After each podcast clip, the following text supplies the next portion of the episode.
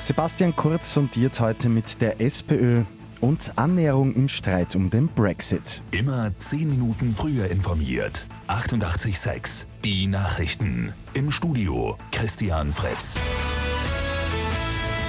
Heute beginnt für ÖVP-Chef Sebastian Kurz die zweite Runde der Sondierungsgespräche. Und da gibt es das Treffen mit der SPÖ-Delegation. Sowohl deren Chefin Pamela Rendi-Wagner als auch die Volkspartei schicken jeweils sechsköpfige Teams zu den Sondierungen. Rendi-Wagner hat bereits angekündigt, schon heute über Inhalte sprechen zu wollen. Morgen sondiert die ÖVP dann mit den Grünen und Neos. Im Brexit-Streit hat es heute früh noch immer keine Einigung gegeben. EU-Chefunterhändler Michel Barnier in einem kurzen und knappen Statement. Wir machen gute Fortschritte, die Arbeit geht aber weiter. Die Experten sollen sich bereits etwa über die Zollregelung für Nordirland geeinigt haben.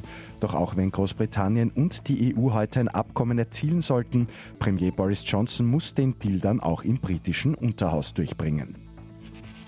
Bei Lotto 6 aus 45 hat am Abend ein Spielteilnehmer den Jackpot geknackt. Der Gewinn rund 1,5 Millionen Euro. Und zwar mit folgenden Gewinnzahlen 3, 4, 25, 36, 40, 45, Zusatzzahl 18. Die Angaben sind ohne Gewähr.